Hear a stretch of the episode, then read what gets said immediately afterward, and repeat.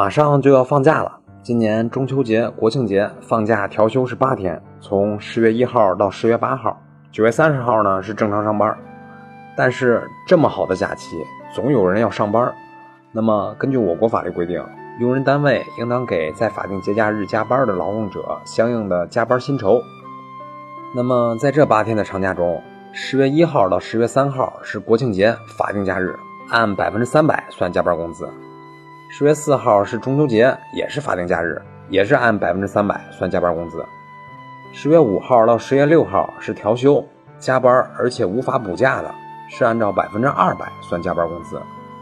十月七号和十月八号是周六和周日，如果是加班而且无法补假的，也是按照百分之二百算休息日的加班工资。